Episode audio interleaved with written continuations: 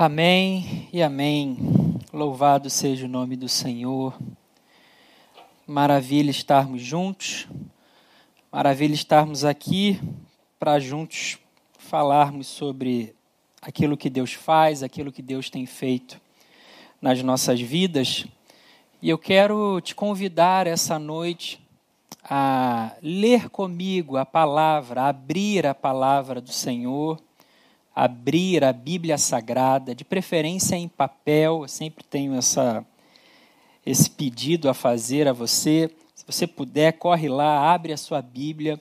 Nós vamos passear por ela nessa noite. Nós vamos abrir a Bíblia e pedir que o Senhor abra o nosso coração a gente abre a palavra de Deus e pede que o Espírito abra o nosso entendimento, alargue a nossa compreensão sobre a Sua palavra, alargue a nossa compreensão sobre os seus mistérios, que a gente possa ser também visitado pelo Espírito em nossos corações e que a gente possa acolher tudo aquilo que o Senhor há de ministrar nos nossos corações nessa noite, nesse momento. E eu quero ler com você de uma maneira pausada, de uma maneira devagar, nos tempos atuais onde nós somos estimulados a correr, a fazer tudo rápido. É, parar para ler a palavra é um ato de resistência. Parar para ler a palavra é um ato de rebeldia contra tudo aquilo que está posto hoje em dia em nossa sociedade. Hoje em dia, eu e você somos estimulados a cada vez mais correr, a cada vez mais consumir. Eu não sei você, mas eu já comecei a ouvir os áudios no WhatsApp na velocidade 1.5. E você vai ouvindo aquilo rápido e isso vai entrando em você e você vai ficando cada vez mais impaciente.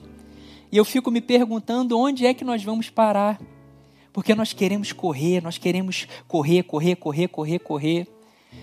E o Senhor nos convida para aquietar, para parar, para ouvir, para refletir, para mastigar, para considerar. Então, é, esse é o meu convite a você nessa noite. Bom, o tema da nossa mensagem nessa noite é gratos pela salvação e salvos pela gratidão. De onde eu tiro esse tema, de onde, de onde eu tiro essa, essa mensagem, é numa num pensamento em como ser grato num tempo de tanta diversidade como ser grato com tanta tristeza nos visitando? Como manter-se grato hoje quando o cenário parece que não tem esperança? Como manter-se grato diante das notícias que roubam quase que a nossa fé? O nosso pastor ele tem uma frase ele costuma dizer que o primeiro fruto da graça em nós é a gratidão.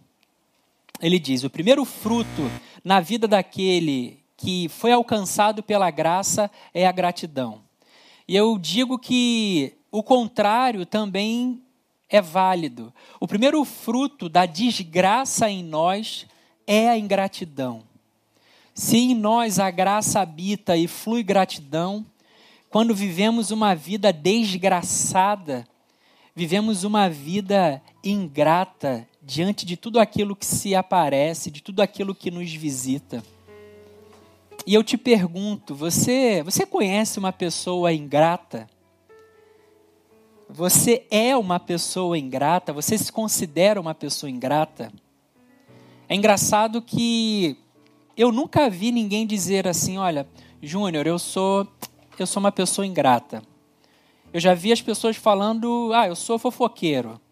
Eu não consigo segurar nada, nem me conta nenhuma notícia que eu, que eu vazo a notícia. Eu sou fofoqueira. Mas eu nunca vi alguém falar assim, não, eu sou ingrato mesmo. Eu sou ingrato, aquilo que chega até a mim, eu reajo com ingratidão. é difícil. É difícil. Falar de ingratidão é falar de um lado em nós que nós tentamos ocultar a todo momento. E a sensação que a gente tem é que nós vivemos cada vez mais em ambientes de pessoas ingratas, em relações onde a ingratidão parece graçar, parece se manifestar. E eu queria, nessa noite, trazer à memória. Essa é uma noite em que eu peço ao Senhor que traga-nos a memória, que nos dê memórias de gratidão. Assim como nós trazemos à memória aquilo que nos dá esperança, que nessa noite o Espírito Santo traga à sua memória memórias de gratidão por tudo aquilo que o Senhor e por tudo aquilo que pessoas fizeram durante e pela sua vida. E quando eu penso em gratidão e ingratidão, não tem como não se lembrar de uma passagem muito muito conhecida. Provavelmente a gente pode fechar os olhos aqui e contar essa passagem, ela é muito conhecida na Bíblia. Mas eu quero ler com você, versículo por versículo, fazer alguns comentários, expandir um pouco mais, trazer o contexto dessa história, para a gente deixar o Espírito falar ao nosso coração e que a gente, ao final dessa partilha, que a gente seja vencido pelo Espírito Santo e saiamos dessa reunião, desse encontro, muito mais gratos, muito mais agradecidos do que entramos, muito mais satisfeitos em Cristo do que insatisfeitos. A palavra que eu trago nessa noite está lá em Lucas, no capítulo 17, no verso 11. Eu não sei na sua Bíblia, mas na minha Bíblia tem um título, e está escrito nesse título: A Cura de Dez Leprosos. É uma história muito conhecida, certamente você já ouviu falar dessa história. E eu quero ler com você, eu quero passear pela Bíblia nessa noite e trazer ao nosso coração essa compreensão de gratidão, do porquê dessa ingratidão nossa. Diz assim o texto: Dirigindo-se a Jerusalém, Jesus chegou à fronteira entre Galiléia e Samaria. Ao entrar num povoado dali, dez leprosos, mantendo certa distância, clamaram: Jesus, mestre, tenha misericórdia de nós. É interessante a gente compreender que Jesus faz o caminho mais difícil no caminho para Jerusalém. Jesus altera a rota dele para passar justamente nesse povoado, para passar justamente, para ir ao encontro justamente desses dez leprosos. Jesus tem essa mania de quebrar as rotas que nós já conhecemos, de desviar as rotas, de mudar o script de maneira abrupta. E Jesus vai ao encontro desses dez leprosos. E é interessante nós compreendermos que esses leprosos, eles quando veem Jesus, eles já sabem quem Jesus é já havia ali, naquele contexto, uma fama daquilo que Jesus já havia feito. No capítulo 5, nós vamos ver Jesus curando um leproso. Nesse contexto do capítulo 5 de Lucas, Jesus toca no leproso, contrariando toda a convenção social onde quem tocasse num leproso estaria impuro, Jesus toca no leproso e o leproso é que se torna puro. Então eles já conheciam a fama de Jesus, já sabiam que Jesus havia feito alguns milagres. E esses dez leprosos saem ao encontro de Jesus e eles respeitam a lei, eles gritam: Jesus, mestre, tem misericórdia de nós. Eles não podiam se aproximar de Jesus. A lei não permitia com que leprosos se aproximassem. Os leprosos, naquele contexto, eram vistos como amaldiçoados, separados, impuros. Eles tinham que ficar com as suas roupas rasgadas. E eles carregavam alguns sinos para fazer barulho, para chamar a atenção. E gritavam: impuro, impuro, se afaste, se afaste. Mas aqui eles gritam: Jesus, tem misericórdia de nós. E o texto vai dizer no verso 14: Ele olhou para eles e disse: Vão e apresentem-se aos sacerdotes. E enquanto eles iam, foram curados da lepra. Jesus coloca uma palavra, libera uma palavra no coração daqueles leprosos. Vocês querem ser curados? Vão ao sacerdote, vai se apresentar ao sacerdote. E aqueles sacerdotes acolhem com fé essa palavra e se colocam a caminho de Jerusalém para se apresentar ao sacerdote. Havia um contexto na lei onde, quando um leproso era curado, ele devia se apresentar ao sacerdote, e aquele sacerdote iria examinar aquele leproso para poder confessar ali, para poder autenticar que um milagre havia ocorrido. E Jesus faz isso porque Jesus está mandando um recado para aqueles religiosos. Jesus está mandando um recado para a corte ali, para a elite, para os fariseus colocar os leprosos curados no caminho de Jerusalém para se encontrar com o sacerdote, era proclamar para eles, era dizer abertamente que o reino de Deus havia chegado. Era uma anunciação que Jesus estava fazendo. E o texto continua.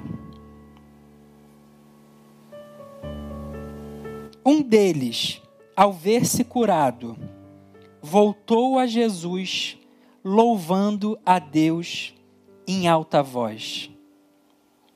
Um deles voltou-se a Jesus, louvando em alta voz. Lançou-se a seus pés, agradecendo-lhe pelo que havia feito.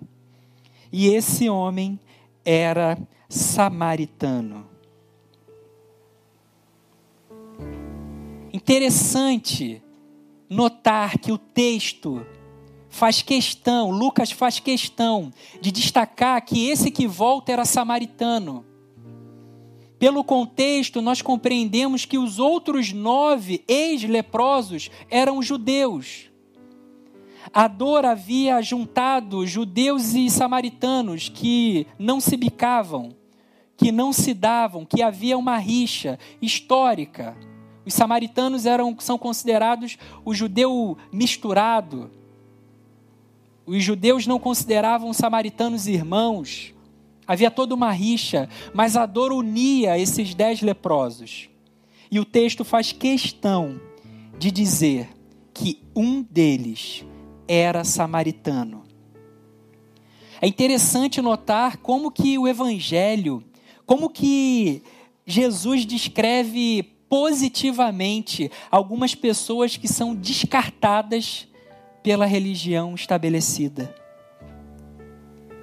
Parece que há um gozo em Jesus em elevar, em trazer essas pessoas para o centro da história, pessoas que estão à margem, pessoas que são rejeitadas. É a mulher cananeia é o bom samaritano, é o centurião romano, é o publicano. Pessoas que a nossa religião, que o nosso sistema religioso insiste em escantear. Pessoas que Cristo faz questão de trazer para o centro da cena e trazer como exemplo de humildade, de misericórdia, de fé, de gratidão. Você sabe o que, que essas pessoas possuem em comum? Essas pessoas não confiam em seus méritos.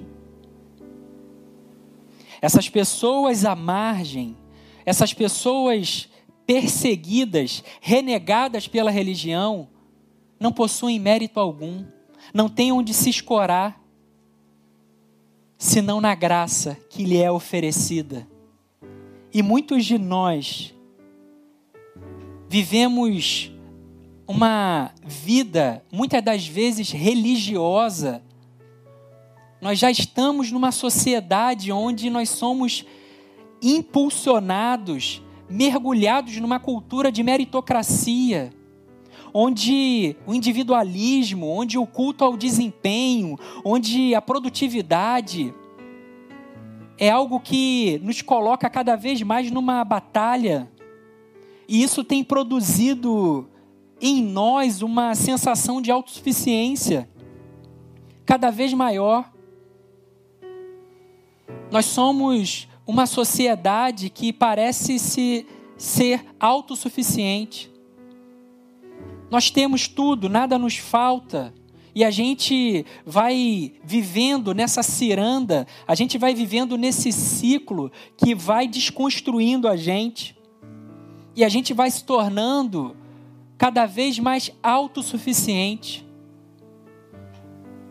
Vale lembrar uma história engraçada, você já deve saber, daquele rapaz que estava atravessando a linha do trem, e quando ele está atravessando a linha do trem, o pé dele prende na linha do trem.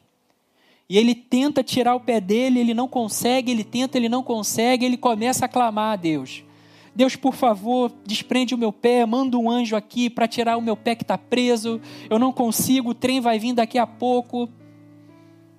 E aí, nessa história, nessa ilustração, Deus manda o anjo lá e o anjo tira o pé do, do camarada.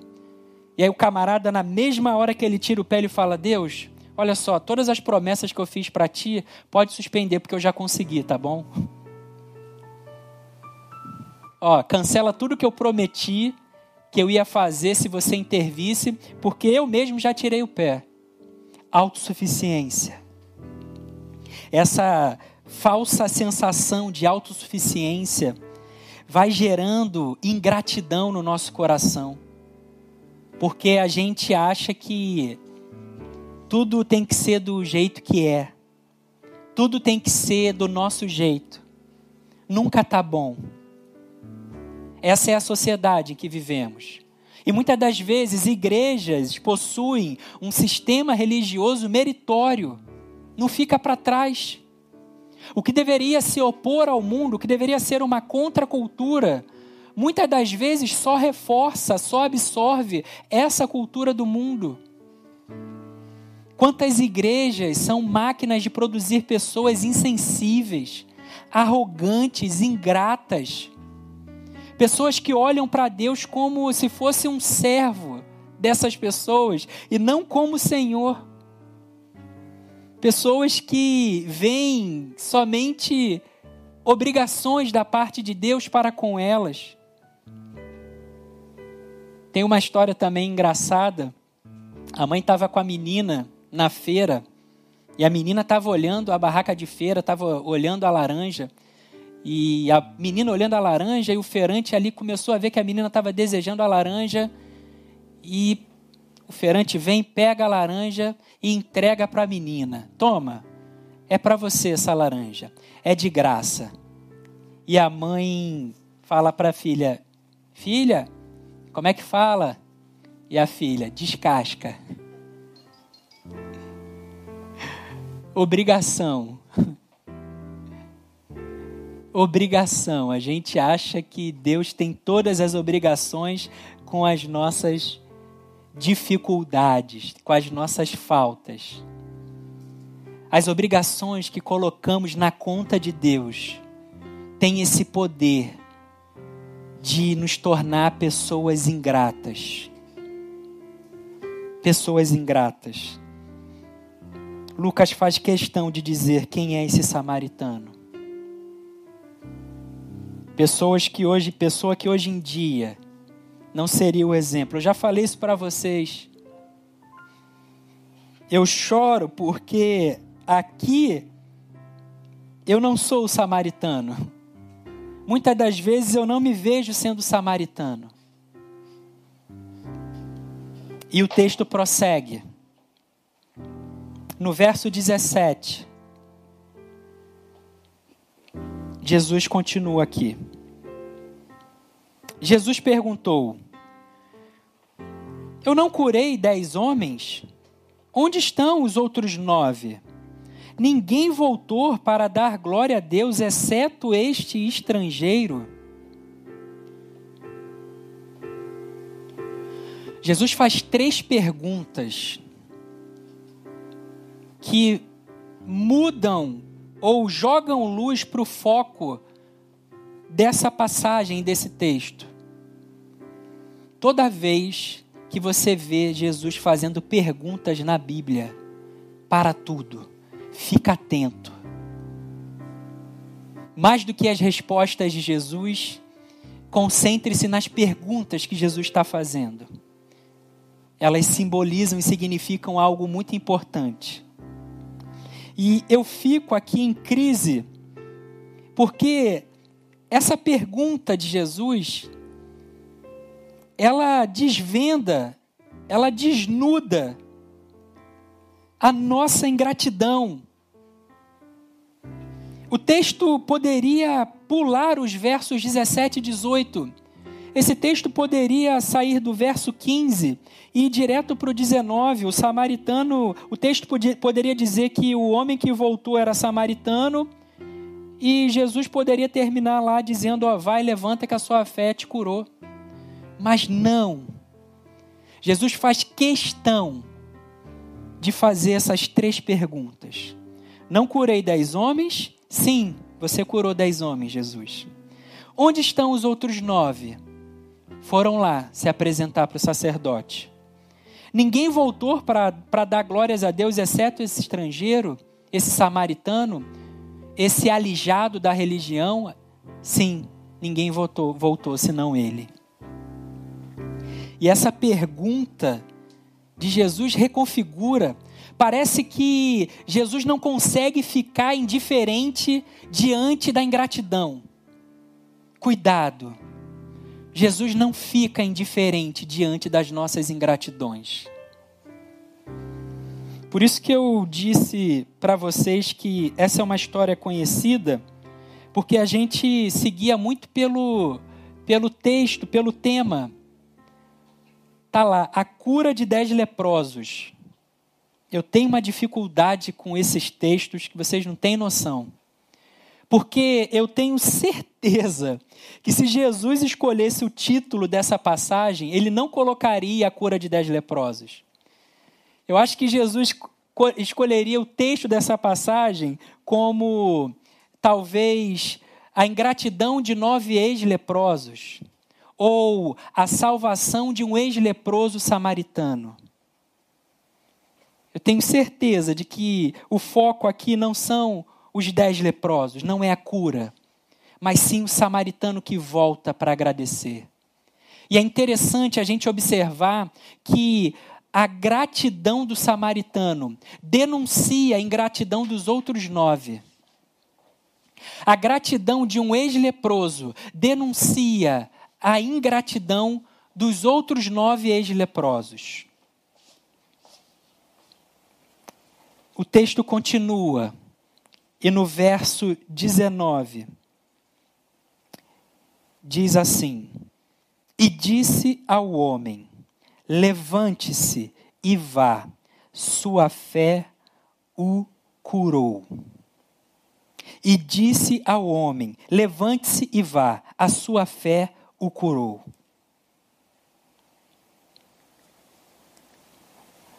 A fé do samaritano não estava na lei, no cumprimento da lei. A fé do samaritano estava na gratidão a Jesus. Por isso que ele retorna, por isso que ele volta. gratidão, uma fé que exala gratidão, uma fé que faz Lucas trazer essa história para a gente, para trazer à nossa memória o quão ingratos nós podemos ser, o quão ingrato, na, na verdade, nós somos. Se a gente for pensar aqui numa escala de proporção, a escala aqui é 90 por 10. 90% de ingratidão e 10% de gratidão. É isso que nós somos. Somos pessoas ingratas por natureza. Naturalmente ingratos. Por isso que precisamos, ainda mais nesse tempo, onde as circunstâncias parecem ir deformando o nosso olhar sobre a vida. Por isso que nós precisamos trazer à memória as nossas memórias de gratidão contar, relembrar, identificar tudo aquilo que o Senhor fez, tudo aquilo que o Senhor faz em nossas vidas. Gratidão. Coloque gratidão na sua vida. Incorpore a gratidão na sua vida.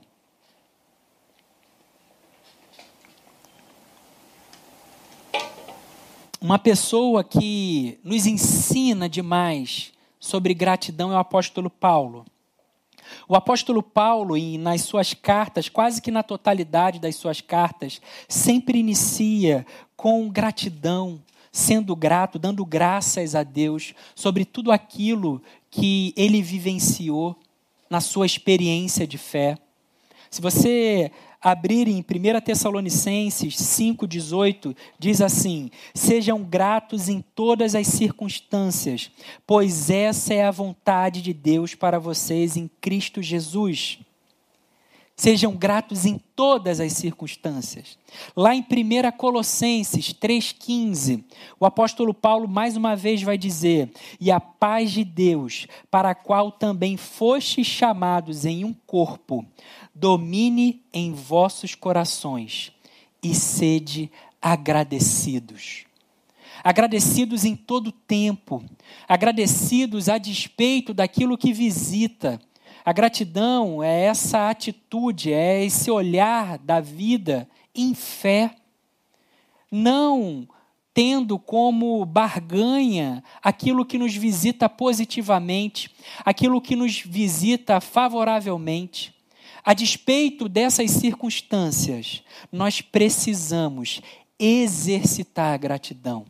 É um mandamento, há um imperativo aqui para sermos gratos em todas as circunstâncias, no choro ou na alegria, na riqueza ou na pobreza, na abundância ou na adversidade. Precisamos ser pessoas gratas, precisamos ser crentes gratos. Quantos crentes ingratos na beira do caminho eu e você conhecemos e nos encontramos? Bom, eu quero aqui trazer para vocês de maneira bem rápida. Nosso papo vai ser bem rápido hoje. Eu quero trazer de maneira bem rápida três é, características de pessoas marcadas pela gratidão, de pessoas que fazem da gratidão um estilo de vida. Eu trouxe aqui algumas características que eu identifiquei em algumas pessoas, pessoas do meu ciclo pessoal, pessoas que eu conheço, que tenho contato, e eu identifiquei essas características e vi que são pessoas gratas, pessoas que têm um estilo de vida alicerçado na graça como fruto a gratidão. Pessoas que quase que sempre vivenciam isso no seu dia a dia, rotineiramente, cotidianamente. Gratidão não é dizer obrigado. Dizer obrigado é educação. A gratidão está muito mais além do que esse simples gesto. A primeira característica que eu identifico de pessoas que têm essa marca da gratidão é que pessoas gratas desejam sempre corresponder com o seu melhor, rejeitando todo tipo de mediocridade no que se propõe a fazer.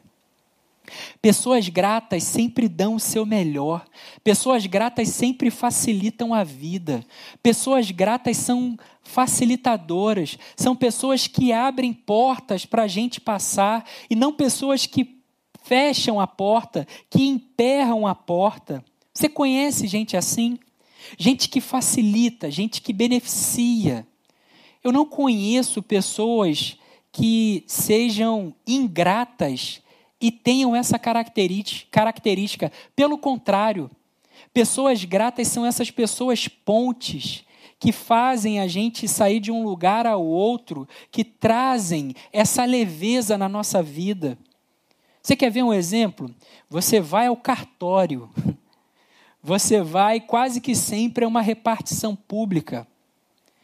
Parece que a pessoa ali, ela está ali numa, numa má vontade, e às vezes falta um carimbo, às vezes é só uma, um rabisco, às vezes é só um documento que não vai fazer diferença alguma. Mas a pessoa parece que tem um gozo ali em atrapalhar a nossa vida. Eu não consigo imaginar uma pessoa grata fazendo isso.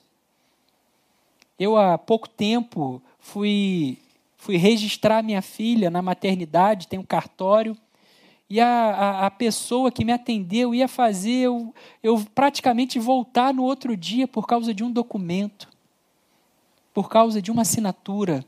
Pessoas gratas são pessoas facilitadoras. Seja esse tipo de pessoa.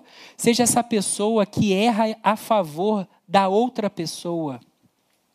Nesse, nessa mesma semana, foi meio engraçado, eu tive essa experiência negativa, mas ao mesmo tempo eu fui com a minha esposa fazer o teste do pezinho na minha filha e a gente chegando lá no, no, no balcão, a atendente estava lá falando com a gente e resumindo a história, se não fosse a intervenção dessa pessoa ali nos atendendo, nós teríamos que pagar um valor, nós iríamos desembolsar quase que 500 reais para fazer o teste do pezinho.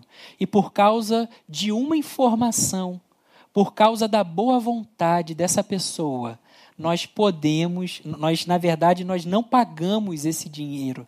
Ou seja, eu não consigo imaginar que essa pessoa é uma pessoa ingrata. Pessoas gratas fazem isso. Pessoas gratas são leves. Bom, a segunda característica que eu enxergo em pessoas que têm a gratidão como estilo de vida é que pessoas gratas vivem com contentamento. São pessoas que dependem menos daquilo que não possuem. Conhece gente assim? São pessoas que vivem em contentamento. São pessoas que, embora imersas nessa sociedade consumista, que não favorece a gratidão, porque incita na gente sempre estar dependente daquilo que a gente não tem. São pessoas que têm contentamento. São pessoas que, embora numa cultura materialista, que vende desejo como necessidade para a gente, estão satisfeitas. A gente vivendo nessa atmosfera consumista, a gente vai sendo mergulhado numa constante insatisfação. Nós estamos a todo momento insatisfeito. A gente está insatisfeito sempre com alguma coisa. É o copo d'água que chega a metade cheio a gente está insatisfeito e vê ele metade vazio. É a, a porta que não foi fechada do jeito que a gente queria, as nossas, os nossos desejos, as nossas vontades que a gente vai projetando. E a gente vai sendo essa pessoa pesada, essa pessoa ingrata. A gente precisa trazer o contentamento para o nosso dia a dia, para o chão da vida. Viver contentamento não é viver conformismo, gente. Eu não estou falando disso. Contentamento é uma outra coisa, conformismo é outra. Viver contentamento é celebrar. Quem vive contentamento celebra enquanto vai na direção dos seus objetivos. Quem vive contentamento vai, se lança, não espera chegar lá para estar contente, já está contente aqui. É diferente da pessoa conformada. A pessoa conformada, ela até celebra o que ela possui, mas ela não vai, ela permanece imóvel. Ela não tem um motivo para prosseguir. Contentamento é diferente. É interessante que você procurando a origem lá no latim da palavra contentamento, ela, ela traz ali uma raiz para a palavra conteúdo. E contente é aquele que tem conteúdo em si mesmo. É aquele que é capaz de usufruir o conteúdo do momento. Pessoas que vivem contentamento são pessoas que vivem o momento na sua integralidade. São pessoas que aprenderam a estar tão somente aqui e não projetando expectativas lá. São pessoas que tiveram a capacidade de se adaptar a diferentes situações, adquirir essa capacidade de contemplar ali, de, de trazer ali a sua presença. É gente que, quando a vida demanda choro, ela chora. Quando a vida demanda riso, ela ri. Quando a vida demanda alegria, ela se alegra. É gente que vive ali com interesse. Quem nos ensina muito a viver uma vida com contentamento é o apóstolo Paulo, lá em Filipenses, no capítulo 4. Eu quero ler com você Filipenses 4, lá no, no verso 10. Olha o que diz o apóstolo Paulo.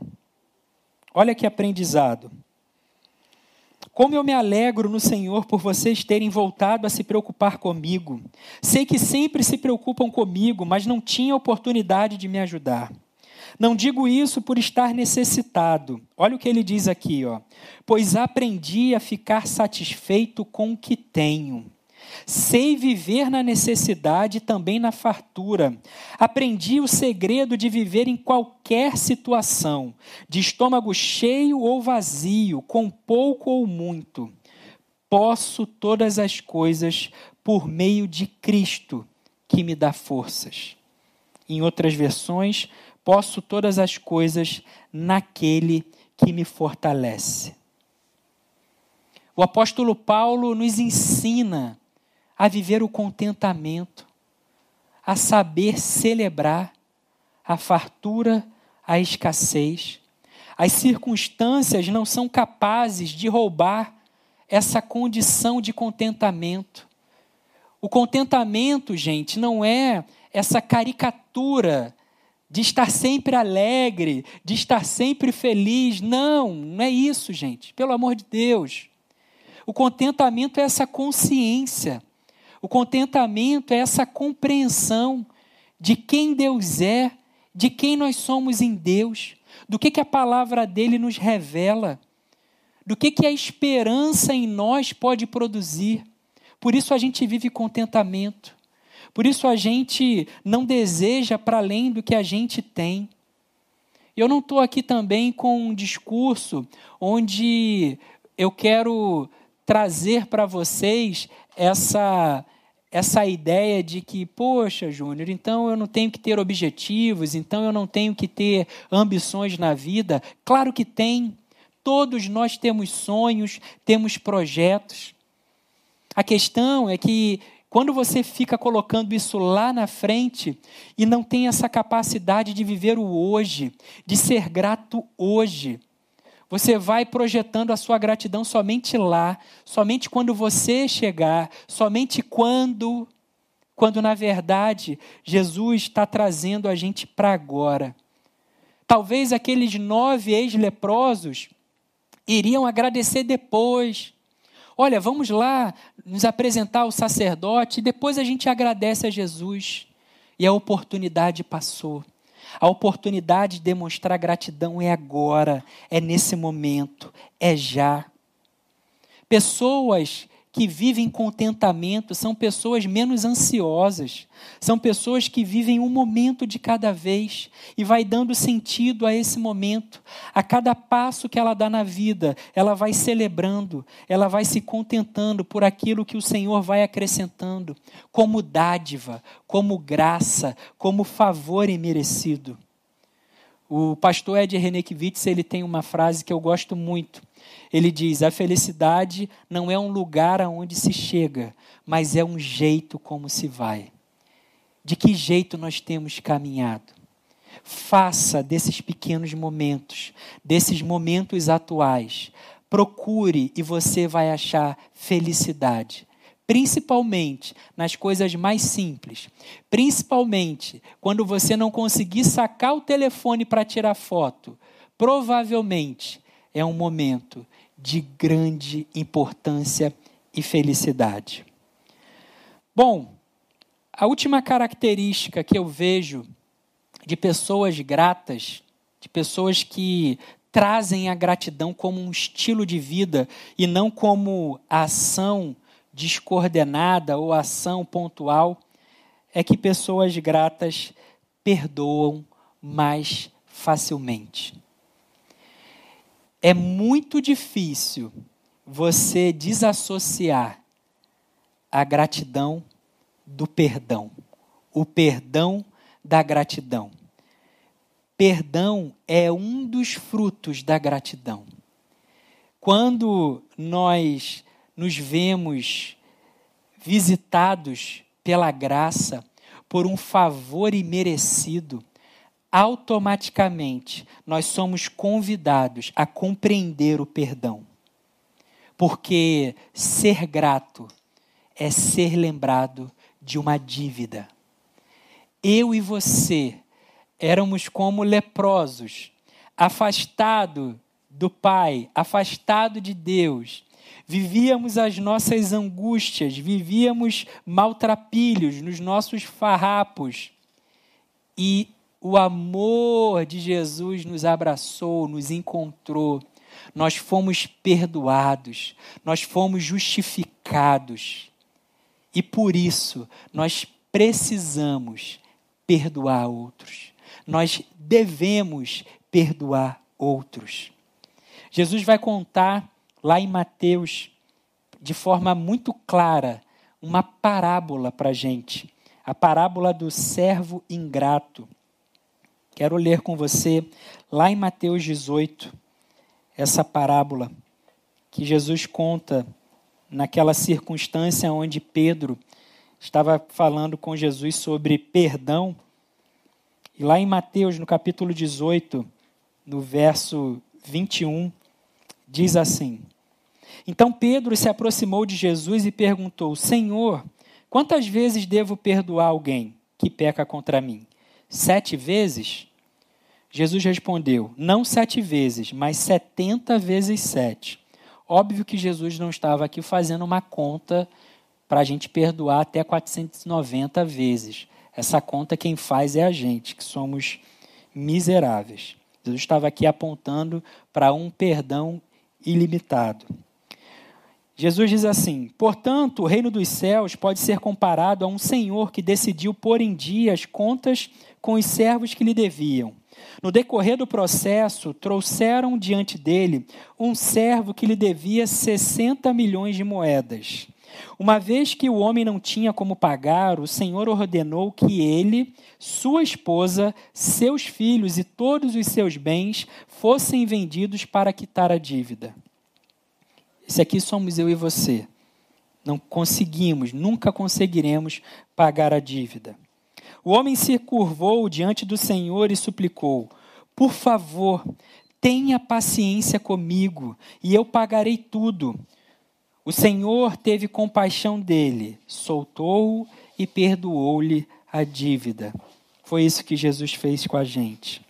No entanto, quando o servo saiu da presença do Senhor, foi procurar outro servo que trabalhava com ele, que lhe devia cem moedas de prata. Agarrou-o pelo pescoço e exigiu que ele pagasse de imediato. O servo se curvou diante dele e suplicou: Tenha paciência comigo e eu pagarei tudo. O credor, porém, não estava disposto a esperar. Mandou que o homem fosse lançado na prisão até que tivesse pago toda a dívida. Quando outros servos, companheiros dele, viram isso, ficaram muito tristes. Foram ao Senhor e lhe contaram tudo o que havia acontecido. Então o Senhor chamou o homem cuja dívida ele havia perdoado e disse: Servo mau, eu perdoei a sua imensa dívida, porque você me implorou.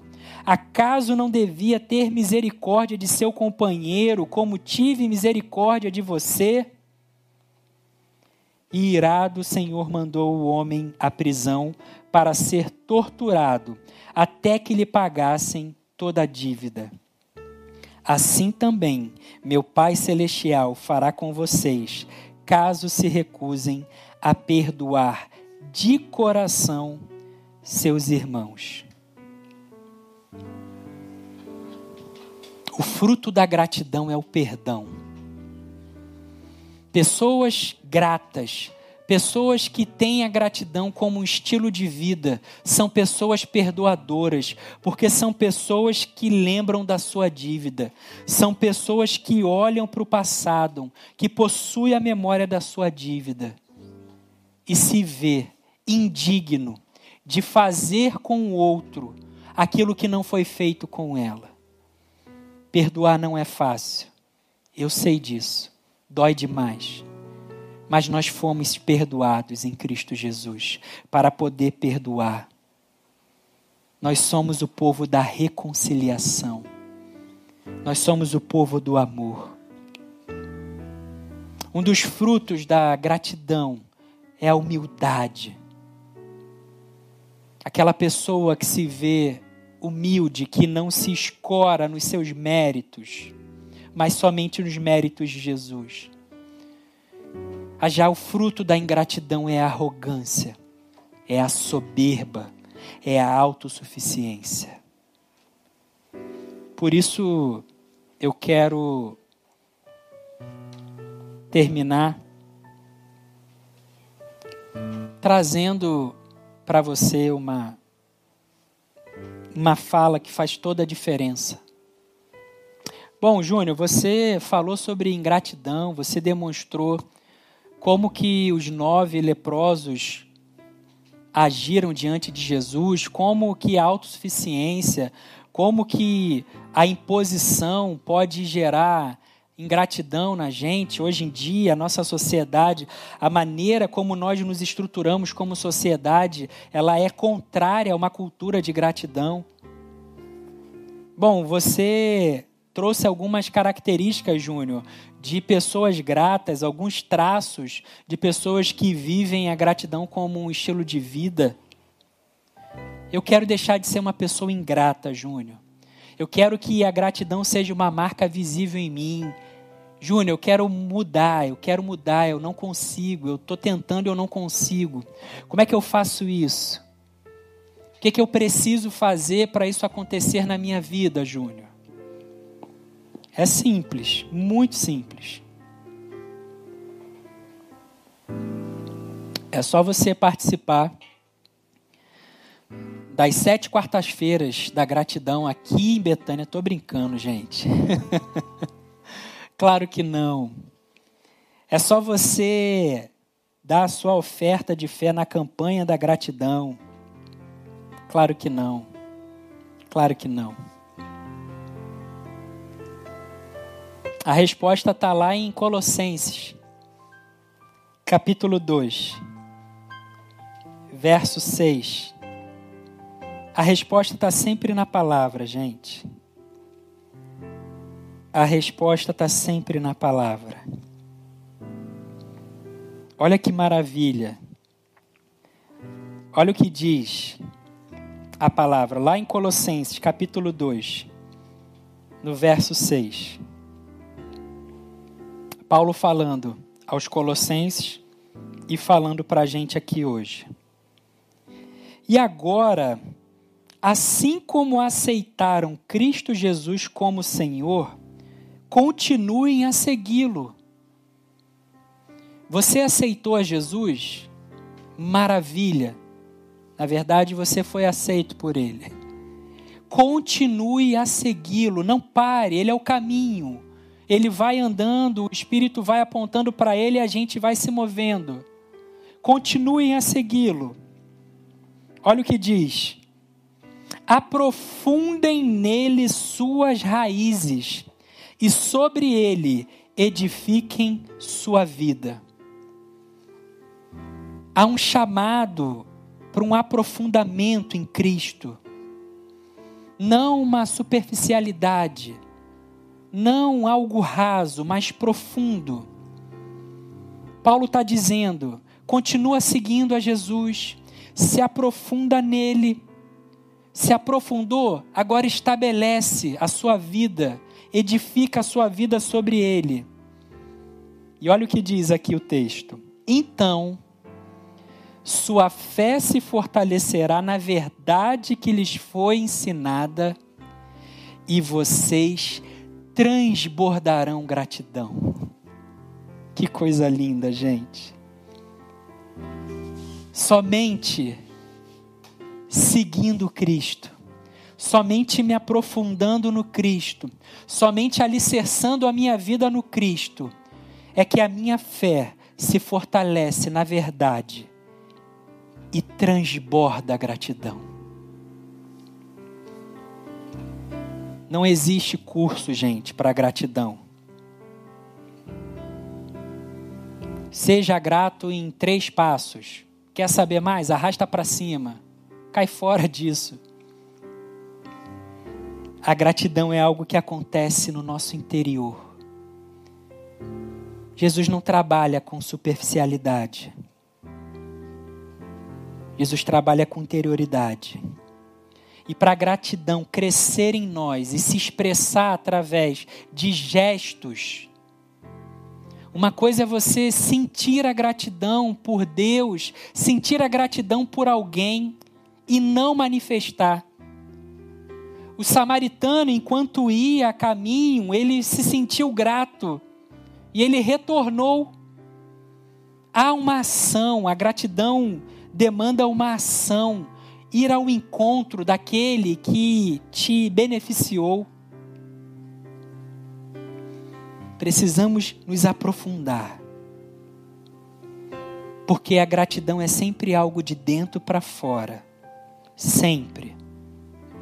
O interessante nessa história é que a pergunta de Jesus ela dá um novo significado para o que é ser leproso. A pergunta de Jesus ressignifica o que é ser leproso. A gente está acostumado com a superficialidade, com a pele, com o toque, com aquilo que a gente vê. Mas parece que para Jesus, leproso é aquela pessoa que perdeu a sensibilidade, não da exterioridade, não da pele, mas do coração. Parece que para Jesus, leproso é alguém que carrega um coração insensível, um coração doente. Aqueles nove ex-leprosos eram ex-leprosos aparentemente, superficialmente, mas carregavam em si, carregavam dentro de si um coração adoecido, um coração ingrato.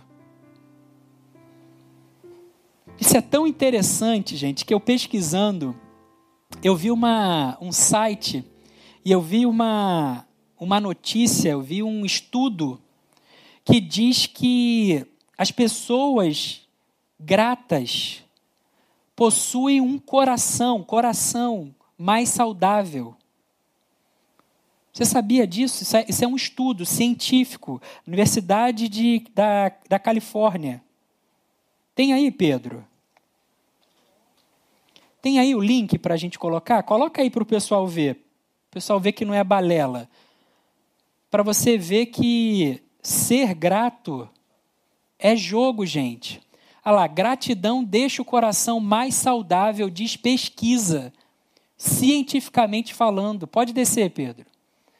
Olha lá, ó. ter um coração grato é sinônimo de ter um coração saudável. Esta é a conclusão a que um grupo de pesquisadores da Associação Americana de Psicologia chegou após realizar um estudo com 186 pessoas que já tiveram alguma enfermidade cardíaca.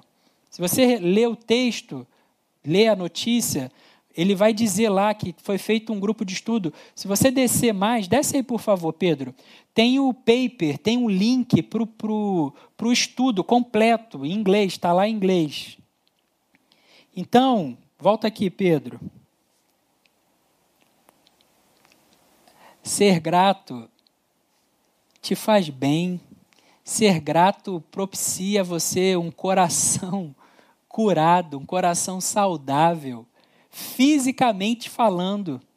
Pessoas gratas possuem um coração saudável, mas o ingrato é aquele que permanece com um coração insensível, um coração doente. Eu quero te desafiar a ter a gratidão como um estilo de vida. Coloca gratidão onde quer que você for, no que você fizer, que a gratidão esteja ali revelando o amor de Deus, revelando o reino de Deus. Eu quero terminar essa palavra trazendo dois desafios a você, trazendo duas ações práticas que eu achei bem interessante. Uma é o chamado pote da gratidão. Não sei se você já ouviu falar no pote da gratidão. Eu já tinha lido sobre o pote da gratidão, é bem interessante que, que eu quero te desafiar a fazer? Preparo, pega um pote transparente, não transparente, seja lá como for. Pega papel e pega caneta. E faz esse exercício de todo dia escrever um agradecimento por alguma coisa e depositar nesse pote. Terminou o dia ou durante o dia, lembrou de algo que veio ao seu coração como motivo de gratidão, escreve, dobra, coloca nesse pote e vai deixando lá, vai acumulando. E quando o dia mal chegar, quando talvez você estiver triste, quando a adversidade te visitar, vai lá nesse pote, tira desse pote os seus motivos de gratidão. Faz esse exercício, coloca a gratidão como algo palpável, como algo visível na sua vida. É a primeira ação que eu quero te desafiar a fazer. Prática. Sair do discurso, sair do sentimento. Prática. E a segunda ação que eu quero te desafiar a fazer é você escrever uma carta. Escrever uma carta para alguém por um motivo de gratidão. Dar um telefonema, hoje em dia é cada vez mais raro, a gente tem que. Hoje em dia a gente manda mensagem para pedir para ligar para a pessoa. Que coisa louca, que mundo louco. Pega o telefone e liga para essa pessoa. Eu tenho certeza que se você está com o coração aberto nessa noite para receber de Deus, o Espírito Santo ele vai te visitar e ele vai trazer à tua memória pessoas que passaram pela sua vida. Pessoas que talvez você magoou com a sua ingratidão. Pessoas que você lançou semente de ingratidão sobre a vida dessa pessoa. E eu peço que o Espírito Santo de Deus te convença e te faça enxergar essa atitude que você teve, que você ligue, que você marque um almoço com alguém, que você faça alguma coisa, alguma ação para demonstrar a gratidão por alguém que fez diferença na sua vida. Nós somos tão autossuficientes que a gente vai ficando insensível com as pequenas dádivas que são motivo de gratidão no nosso dia a dia. Nove se dirigiram ao templo. Nove foram se apresentar ao sacerdote no templo. Só um enxergou o verdadeiro sacerdote, Jesus. Nove foram cumprir a lei, mas um cumpriu o caminho da graça.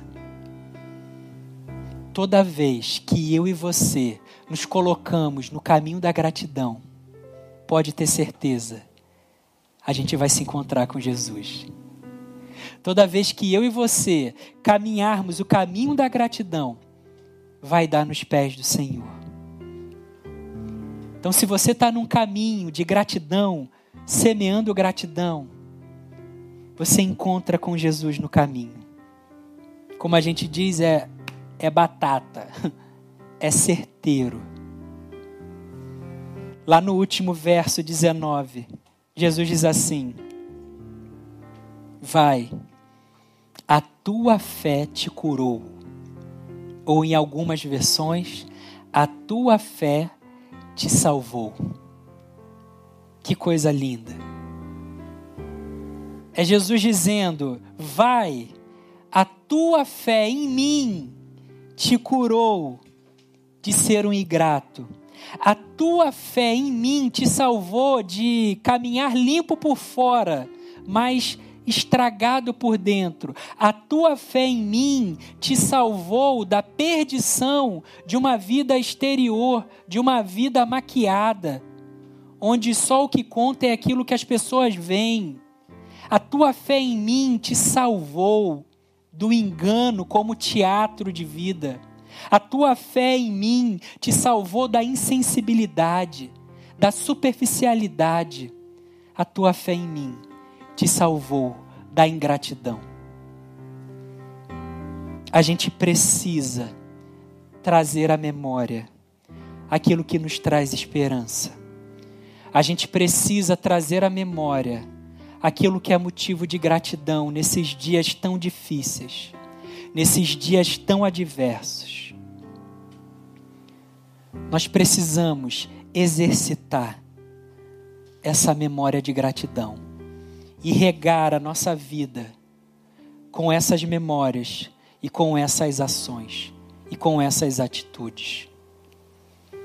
Que o Espírito Santo de Deus te visite nesse momento e que você seja sacudido, sacudida, que você seja constrangido, constrangida, que você possa ter os olhos espirituais abertos que você possa contemplar tudo aquilo que o Senhor já colocou sobre você, sobre a sua casa, sobre os seus que convivem contigo, todos os livramentos que você percebe e aqueles que você não percebe, que venha sobre a sua vida. Que nós sejamos pessoas gratas, que a gente Seja grato pela salvação que nos visitou. E que a gente continue nessa caminhada de gratidão. Gratos pela salvação e salvos pela gratidão. Salvos de nos tornar pessoas ingratas. Pai, muito obrigado, Senhor muito obrigado por essa palavra, Senhor. Muito obrigado porque o teu amor, Senhor, é absurdo. O teu amor é escândalo para a gente. Muito obrigado porque a gente não consegue mensurar. Muito obrigado porque a gente não consegue te manipular, Senhor. Muito obrigado porque todos os nossos esforços são um trapo de imundícia diante de ti, Senhor. Muito obrigado, Senhor, porque caminhando contigo, Pai, no caminho, te encontrando, fomos encontrados por ti, Senhor. E o Senhor nos salvou, o Senhor nos limpou, o Senhor nos purificou o Senhor nos transportou do reino das trevas para o teu reino de maravilhosa luz, Senhor. E diante disso, Pai, nós retornamos a Ti gratos, Pai. Senhor, ajuda a gente a retornar a um caminho de gratidão, Pai. Se a nossa vida tem sido uma vida que tem produzido atitudes de ingratidão, Senhor, Ajuda a gente a ser modificado, a nossa mente, o nosso coração, e sermos pessoas gratas, Senhor. e sermos lembrados daquilo que o Senhor fez por nós. Faz da gente pessoas leves, pessoas facilitadoras, Senhor. Ensina a gente a viver uma vida de contentamento, Pai. Faz a gente pessoas perdoadoras, Senhor. Nós queremos continuar caminhando, Pai, contigo e manifestar o teu reino, Senhor. Ajuda, Senhor, a gente, Pai. Coloca o teu amor, coloca a tua graça sobre a nossa ingratidão, Senhor. E que a gente possa trazer à memória, Senhor, essas atitudes, essas ações que o Senhor tanto fez ao longo das nossas vidas, Senhor, e que continuará fazendo, Pai. Que a gente seja, Pai, lembrado de pessoas que nos abençoaram, pessoas que foram levantadas por Ti em momentos de extrema dificuldade, de muito choro. Que nós sejamos gratos a essas pessoas que a gente se coloque novamente no caminho dessas pessoas, Senhor. E que a gente diga para elas: muito obrigado, sim. Mas que a gente coloque para ela tudo, Senhor, que há de bom em nós. Porque toda boa dádiva, todo bom perfeito vem de ti, Senhor. Faz isso, Pai. Faz isso em nós, Pai. Em nome de Jesus, Senhor. Em nome de Jesus. Amém.